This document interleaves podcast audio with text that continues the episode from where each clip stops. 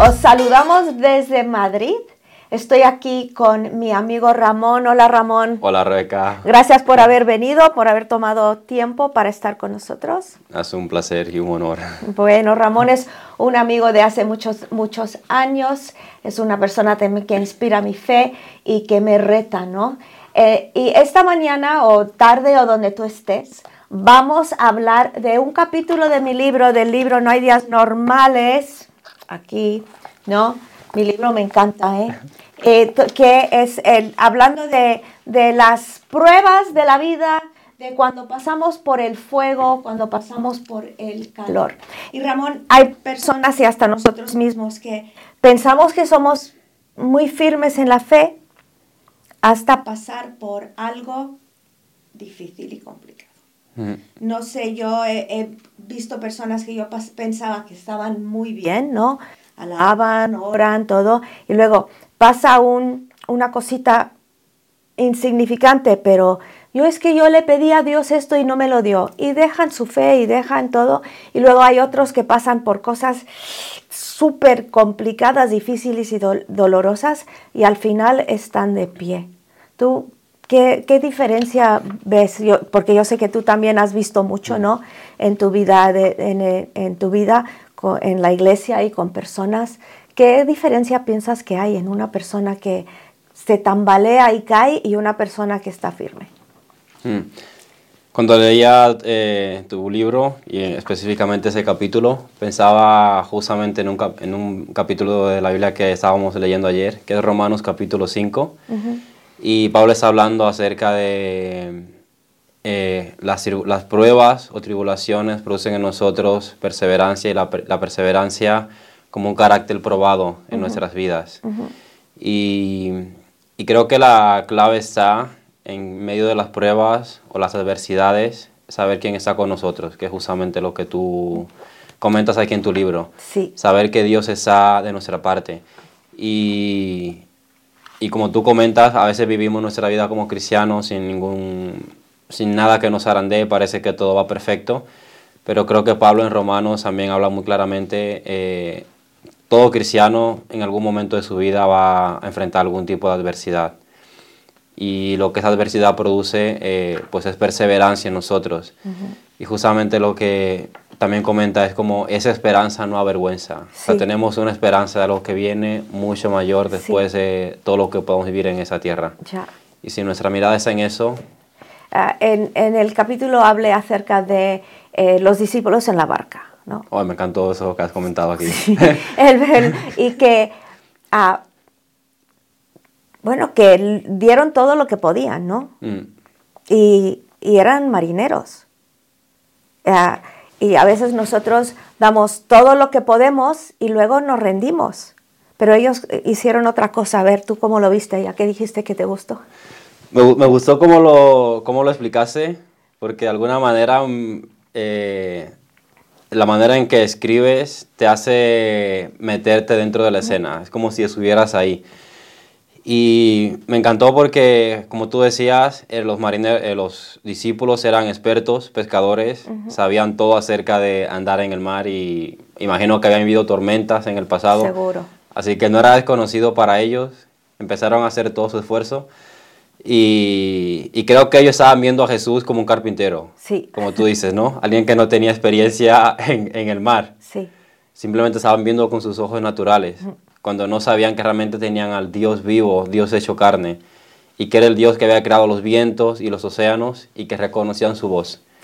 Y simplemente tenían que confiar de que, como tú dices, si Jesús estaba con, ellos, podían acostarse, echar la siesta porque Dios nos iba a hundir. Ya, Dios, Entonces, nos iba a hundir, ¿no? Dios nos iba a hundir. Y, y, sabemos la historia, simplemente cuando Jesús se pone de pie, una palabra suya fue suficiente y y todo quedó en paz. Ya, una cosa que me habla de esta historia, y a veces lo decimos nosotros tanto cuando estamos pasando por algo, sabemos que conocemos a Dios, pero le dijeron, ¿no te importa? Mm. Me explico, ¿no te importa que nos hundimos? ¿No te importa? Y no sé si alguna vez en, en, tu vida has mirado al cielo y dices, a ver, ¿de qué vas? ¿No? no lo he dicho muchas veces. ¿No te importa por lo que estoy pasando? Ah, y claro que le importa, ¿no? Sí. Claro que le importa. Ah, y, ah, pero la- las, vamos a hablar un poquito de las personas que sí se hunden y que, y que te sorprende, ¿no? Porque pensabas que eran cristianos muy fuertes y quizá alguien hoy nos está viendo esto que está haciendo, pues todos los cimientos de su vida están temblando. Y ah, cuando dices, te he servido, he hecho todo y ahora me pasa esto, ¿Qué, cómo, cómo- qué le dices a una persona que viene a ti que realmente está a punto de tirar la toalla porque, porque Dios, porque, porque está pasando por algo muy difícil, que se supone que un cristiano no debe pasar por nada? ¿Qué le dirías? Uf, difícil, ¿no? Creo que, no sé, cada persona es diferente, responde de manera diferente a, a las pruebas de cómo la vive. Pero yo creo que la clave está en mirar a Jesús, ¿no? Y como dice Pablo, saber la, la esperanza que tenemos, que no, que no es una esperanza que nos deja avergonzado. Sí, Y no sé, justamente escuchaba un testimonio acerca de una cristiana, ¿no? Que en un país islámico sí, conoce a Cristo y Dios le habla de ir a su familia a hablarle. Y cuando va allí eh, y empieza a hablarle a su familia es musulmana a radicar de toda la vida, es como, cállate, ¿qué estás haciendo? Y su primer pensamiento fue, Dios, tú me has enviado aquí y ahora estoy avergonzada. Sí. ¿Qué sentido tiene, no? Hasta que finalmente, pues después de per- permanecer y perseverar y, y orar y clamar a Dios, vio la respuesta y su familia vio a Cristo. Mm. Y todos se entregaron. Y a lo mejor ese testimonio no tiene mucho que ver, ¿no? Pero creo que en mi experiencia personal, cuando atraviesas un momento difícil, que como tú has dicho, estás diciendo, Dios no te importa, y que posiblemente todos hemos dicho en algún momento, eh, a veces el dolor o la situación es como que nula nuestro entendimiento y no nos deja ver más allá. Y realmente Dios está ahí, Dios está del otro lado, y a Dios sí le importa. Ta- también a, a veces esperamos cuan- hasta que ya no podemos más, ¿no? Mm. Y clamamos a Dios. Ah, no sé si al principio del- de, de la tormenta se hubieran, bueno, primero me imagino que pensaban, bueno, nosotros podemos con esto, ¿no? Sí, Esto lo tenemos bajo control. Y anduvieron en sus su propio conocimiento. Y como cre- creyentes muchas veces ah, tenemos todo bajo control.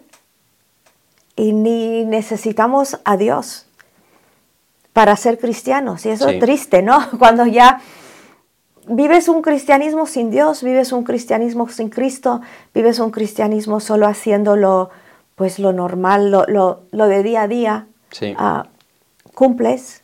Sí, y como, y como tú decías en, el- en es- en ese capítulo, eh, algo que tú, tú hablas de tu manera personal, ¿no? De que tú eras consejera aconsejando a muchos hasta que tú enfrentase una prueba. Sí, Y es como tú dices, ¿no? A veces vivimos un cristianismo donde sabemos, tenemos conocimiento, eh, sabemos mucha teoría acerca de la Biblia y creo que todos después de unos años podemos saber mucho, pero hasta que no estamos en la situación, ahí es realmente donde sabemos cómo respondes a Sí. esa prueba. sí, Y justamente ayer, ayer no sé, ayer le- leía también un- una historia, ¿no? De, tú puedes tener a un soldado veterano y a un soldado eh, como nuevo en el ejército y están en la guerra los dos.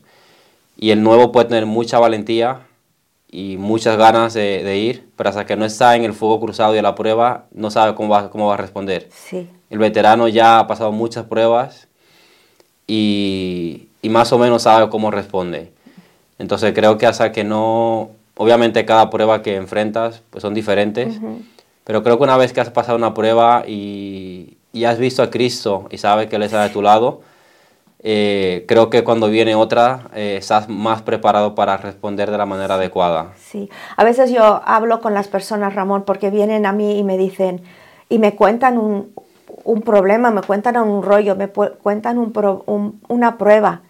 Y les miro a los ojos y les digo, ¿tú sabes qué hacer? Mm, ¿Me explico? Porque tú sabes qué hacer. Tú tienes la palabra de Dios en, en ti. Resiste, levántate.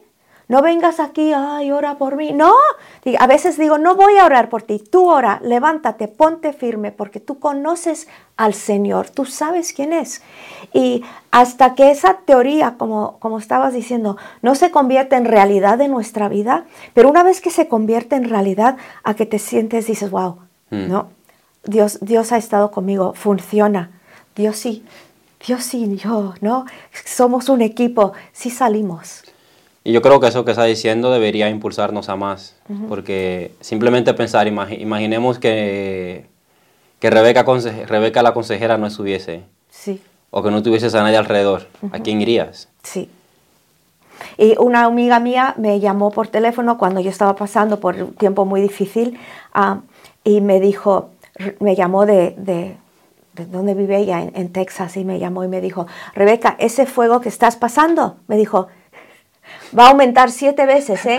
igual, igual que los, que los, hijo- los, los hebreos en el fuego. Dijo, prepárate, va a aumentar siete veces. Y dije, gracias. No, digo, mejor eso que alguien que te diga, no pasa nada, Dios es bueno, y Dios es bueno y no pasa nada. Pero, está te- pasando? pero tenemos que estar preparados para el fuego. ¿no? Y si se aumenta siete veces, ¿qué vamos a hacer? ¿Nos vamos a, a chicharrar ahí y olvidar todo? ¿O vamos a decir, a ver, ¿quién está conmigo en el fuego? ¿no? ¿Quién está conmigo en el fuego? Y dejar que Él ande con nosotros en el fuego. A veces, ah, Ramón, yo sé que tú estuviste con, con Andrew Bronson hace poco, yo también, y él habló del- de la persecución. Y yo me pregunto, me pregunto, ¿aguantaría yo la persecución? Yo me pregunto lo mismo. ¿Vale? ¿Estoy yo preparada para, pre- para sufrir por Jesús? Ah, y, y te digo, si te hundes en las pruebas chiquitas Mm. y dudas de Dios en las pruebas pequeñas, cuando viene persecución, yo no creo que, vaya, que aguantemos, ¿no? Ah, yo les digo a, a personas, digo, mira, si tú ni el 10% puedes darle a Dios de tus ingresos, no creas que cuando tengan un rifle enfrente de ti para que lo, lo niegues o no, vas a decir, no, si no podemos ni, ni darle cuando está, dar al Señor cuando las cosas van bien, cuando las cosas van complicadas, a veces somos los primeros en, en echarnos a correr, ¿no?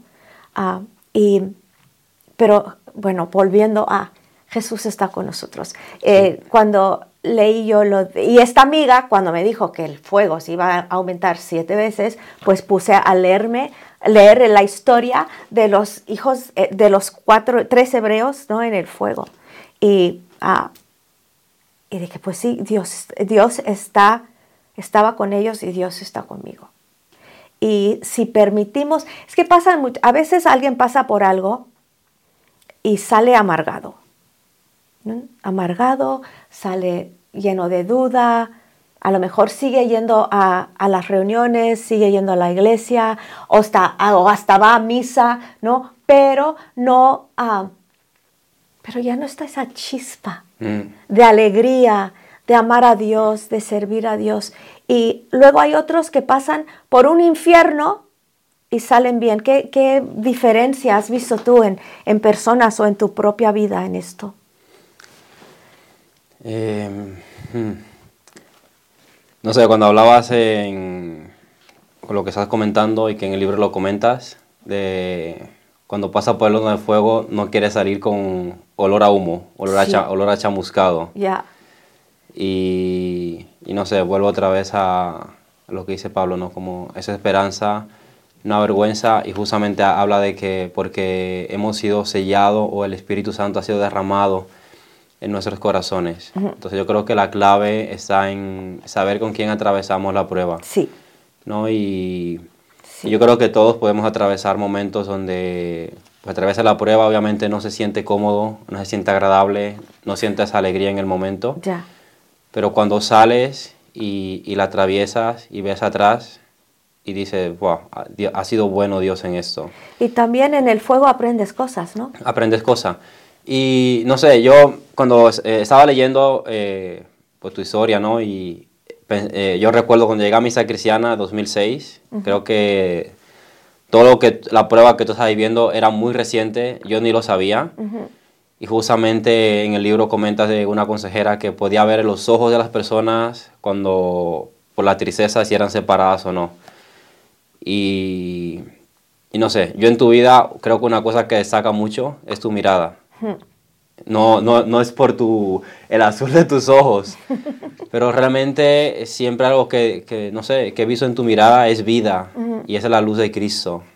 Entonces, no sé si a lo mejor puedes, tú a lo mejor dices, a lo mejor nunca ha sido así o, o siempre ha sido así, pero yo por, de, por, en mi caso personal, desde que te conozco, jamás había, habría imaginado que lo que estabas viviendo, lo que estabas pasando, a pesar de que era reciente. Yo creo que es muy importante cuando empezamos una prueba, ¿vale? Porque hoy muy bien, hoy estamos paseando por la vida, pero la vida es muy incierta, Ramón. En uno abrir y cerrar de ojos puede pasar algo que te cambie mm. para siempre. Y todos lo sabemos, ¿no? Conocemos a personas que estaban bien, que tuvieron un accidente, que pasó algo, que no sé qué, que perdieron el trabajo, que lo que sea, ¿no? Y, y, estar conscientes de, no, tomar una decisión cuando empezamos a pasar por algo, ¿cómo voy a salir de esto?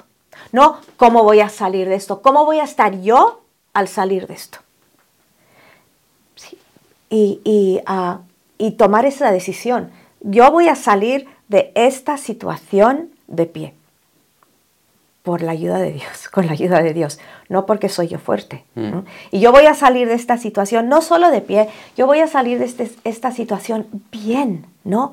No quiero llevar por la vida esa, ay, ese pobrecito de mí, ¿no? Y conoces a personas y dices, yo estoy pensando justamente en una, una mujer que tú también conoces, que no le voy a llamar de nombre, que ha pasado cosa tras cosa tras cosa, pero no tiene un espíritu de autocompasión. ¿Me explico? Y podría, podría decir, hombre, otra cosa, digo, se, reparte esto un poquito, ¿no, Dios? ¿Por qué me puede tener que pasar todo a mí? ¿Mm?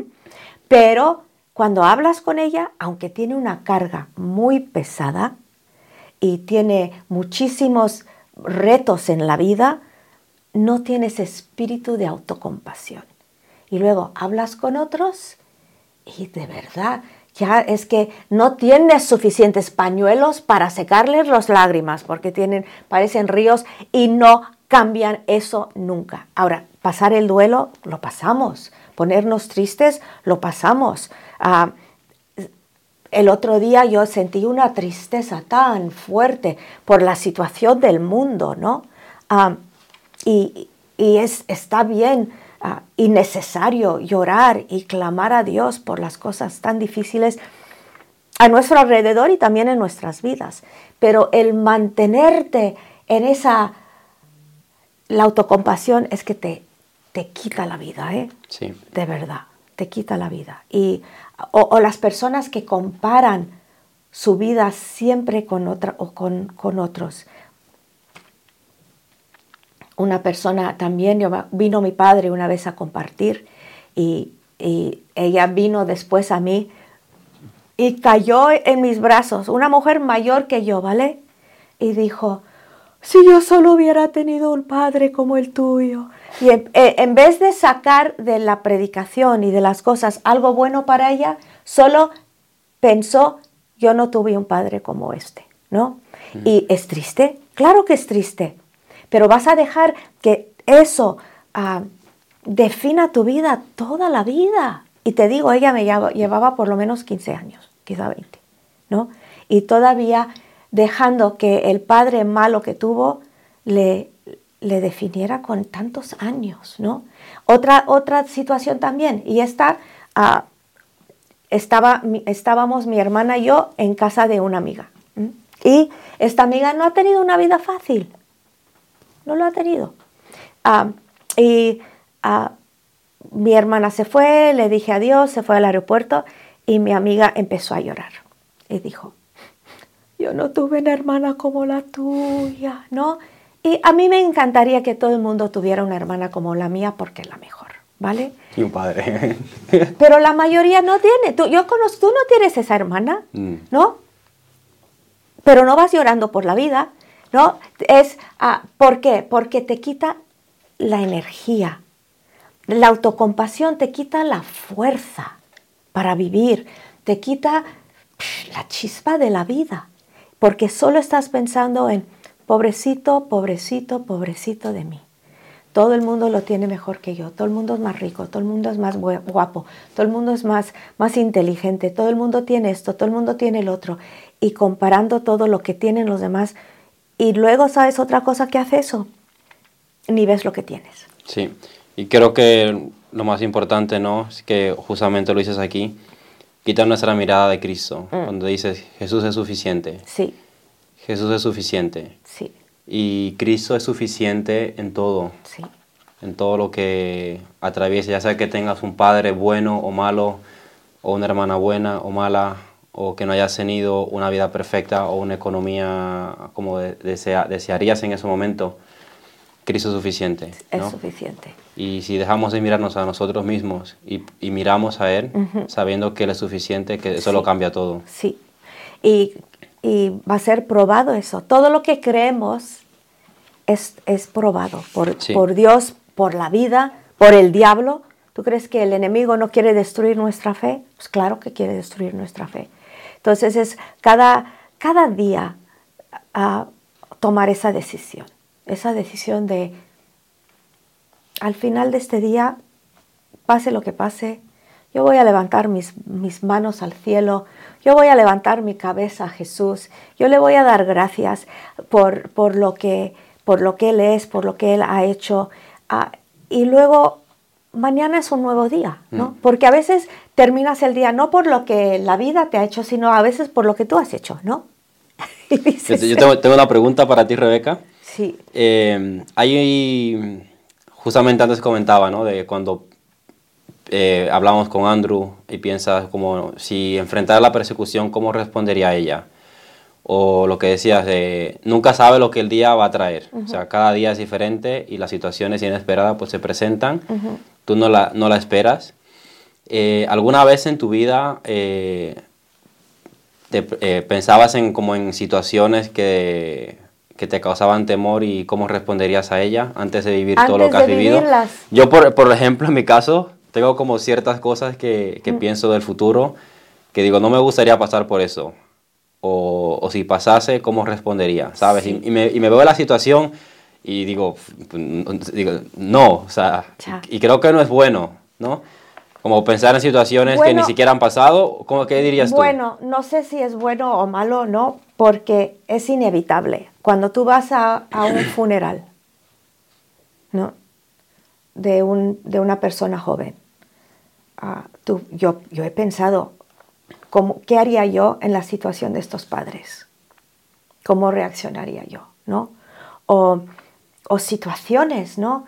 Ah, ¿qué, ¿qué, haría yo? Y yo no creo que es malo lo que dices, eh, porque si repasas, hombre, no es llenarte de temor y, ay, no, ah, si fue, no, no es llenarte de temor, pero sí es decir, no, en esta situación yo levantaría mis manos y le daría gracias a Dios por todo lo que me ha dado y por la vida y él, me, él y pedir su ayuda para mm. afrontarlo, ¿no? Ah, porque yo creo que es inevitable, ¿no, Ramón? Si pasas, ves cosas. Ahora, te digo una cosa, yo nunca en la vida me pensé, y yo creo que lo hablo en el libro, ¿qué haría yo si pasase por un divorcio? ¿Sabes por qué no me lo pregunté? Porque eso no iba a pasar. Me pregunté, ¿qué haría yo si perdiese un hijo? ¿Qué haría yo si pasase esto? ¿Qué haría yo si pasase el otro? Pero en la vida pregunté qué pasaría yo si, cómo, cómo llevaría yo esto, porque no iba a pasar, mm. ¿vale? Por eso yo creo que cuando pasó a, bueno, es que ni, ni, son las cosas inesperadas de la vida que luego ves de qué está hecho tu fe, de qué está hecho, ¿no? De qué está hecho. Y yo me acuerdo cuando yo vi que eso ya iba a pasar, yo me acuerdo haberle dicho al Señor, cuando termine esto, quiero que estés orgulloso de mi Padre. Y fue una de las primeras cosas que dije. Mm. Y, uh, y e, esa, esa fe viva, por eso tenemos que mantener nuestra fe, eh, la fe viva todos los días y no como en un patinete, ¿no? Bajando sin pensar, no, tenemos que mantenerlo vivo, mantenerla viva, esa fe nuestra. ¿Tú cómo mantienes viva tu fe? Hmm.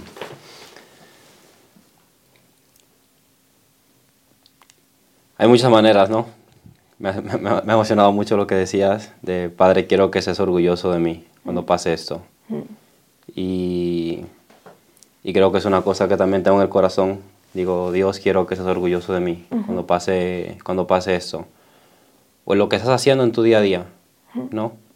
Hacerlo con la motivación que, correcta delante de Dios. Sí. Y pues hay muchas maneras. Escucharte a ti, escuchar a otras personas que han entrado el momento, cómo han respondido, cómo has respondido tú. Es Jacob, todo lo que ha vivido y cómo es en pie. Sí, y es, un amigo nuestro que anima de verdad, ¿vale? Su fe, sí. Y, sí, y la Biblia, tanto testimonio de personas que todo lo que han vivido y lo que han dado por Cristo y simplemente saber Jesús, como tú dices, Jesús vale la pena, Jesús es suficiente. Entonces... Sí, en Hebreos donde dice que estamos rodeados por tantos testigos, ¿no? Ah, está hablando de, los, en Hebreos 12 está hablando de los héroes de la fe de capítulo 11, pero también estamos rodeados de héroes de la fe vivos, ¿no? Sí. Andrew, nuestro amigo Jacob, mil, mil personas. Y en, en, en, mi iglesia, ¿no? En mi iglesia estoy rodeado de personas, muchas personas, muchas personas. No son predicadores, no son pastores, se levantan por la mañana, suben al metro, van a un trabajo aburrido, viven para Dios. Esas son las personas que a mí me, me retan muchas veces, muchas veces más que un, un predicador. Sí, que conocido. ¿Vale? Un predicador. Porque una vez alguien me dijo, y esto es...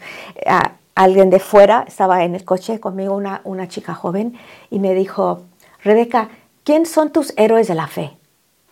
Los que, a, quién admiras tú? ¿no? Yo estaba en el coche y dije, los ancianos de mi iglesia. Y ella dijo, los ancianos de la iglesia, porque ella también los conocía, ¿no? Sí. Y dije, porque los conozco. ¿Me explico? Los conozco, conozco su día a día, conozco su, su andar con Dios, conozco ah, lo que entregan todas las semanas al Señor, van a su trabajo, aman su familia, son fieles a sus esposas. Yo no conozco al hombre ahí que está predicando, que, que mueve las, las multitudes con su oratoria y, su, y su, sus dones de comunicación. Yo, mis héroes de la fe son las personas que tengo al lado, que perdonan, que, me dan otras oportunidades cuando meto la pata, cuando, cuando me equivoco, personas que, que, que, viven matrimonios difíciles, pero, pero con la mirada en Dios y esas son las personas que yo admiro y respeto, respeto porque eso es el, el cristianismo. El cristianismo es aquí, en la calle, en, en, el, en, el, asfalto. Ahí es donde vives el cristianismo, no delante de mil, mil personas. Ahí no estoy tampoco, no estoy tampoco criticando a, mis amigos pastores, no, tampoco, tampoco, ¿no? Pero, ¿sabes lo que te digo? A veces separamos y pensamos, ay, los héroes de la fe son estos cuando realmente estamos rodeados de personas que viven su fe. Y nos podemos alimentar de esas personas, ¿no? Sí, y creo que eso es súper es super clave porque creo que de alguna manera quita como esquemas que a veces tenemos mentales, ¿no? De que a veces vemos simplemente a alguien que es un personaje público o está afuera y ya sea para bien o para mal, si, si pasa algo bueno, pues es como mucha admiración, pero si pasa algo malo, también te, te derrumbas. Sí. Porque estás viendo simplemente algo externo, cuando realmente hay mucha gente desconocida, como tú dices, sí. que nos rodean de nuestro día a día y que cada día están dando todo por Cristo. Sí en su día a día. Y yo opino igual que tú, ¿no? Muchísima gente a la, a la, que admiro por todo lo que entregan por Cristo. Y que nadie los conoce, pero Dios sí los conoce. Dios sí los conoce, Dios sí los conoce. Y bueno, pues yo creo que vamos terminando, pero imagínate que alguien está en una barca esta mañana, no sabe ya ni de dónde vienen las olas, ni, tiene ese sentimiento, de estar así, ¿no? Que solo ya casi se hunde, no puede respirar más, ¿qué, qué le dirías a una persona? ¿Por qué no le animas a, a, a los que están ahí, no? Pues como dice el libro, te animaría, eh, no veas al carpintero, mira a Dios. Sí. Es Dios quien está contigo. Y simplemente clama a Él. Es el Dios que hizo los vientos y los mares. Y no hay ninguna prueba, ninguna tempestad que sea lo suficientemente grande para Él. Aquí Rebeca termina diciendo, ante su grandeza, eh, las pruebas o el fuego palidecen ante Él. Entonces, como quedan sin efecto, quedan sin fuerza, quedan si- sin dominio sobre tu vida. No digo que vaya a ser fácil, pero simplemente mira a Cristo, clama a Cristo y, y Él va a responder.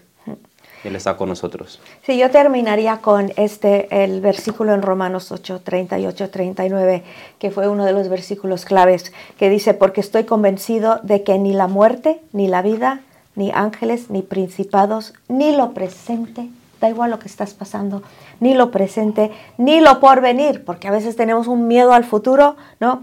Ni los poderes, ni lo alto, ni lo profundo, ni ninguna otra cosa creada nos podrá separar del amor de Dios que es en Cristo Jesús nuestro Señor.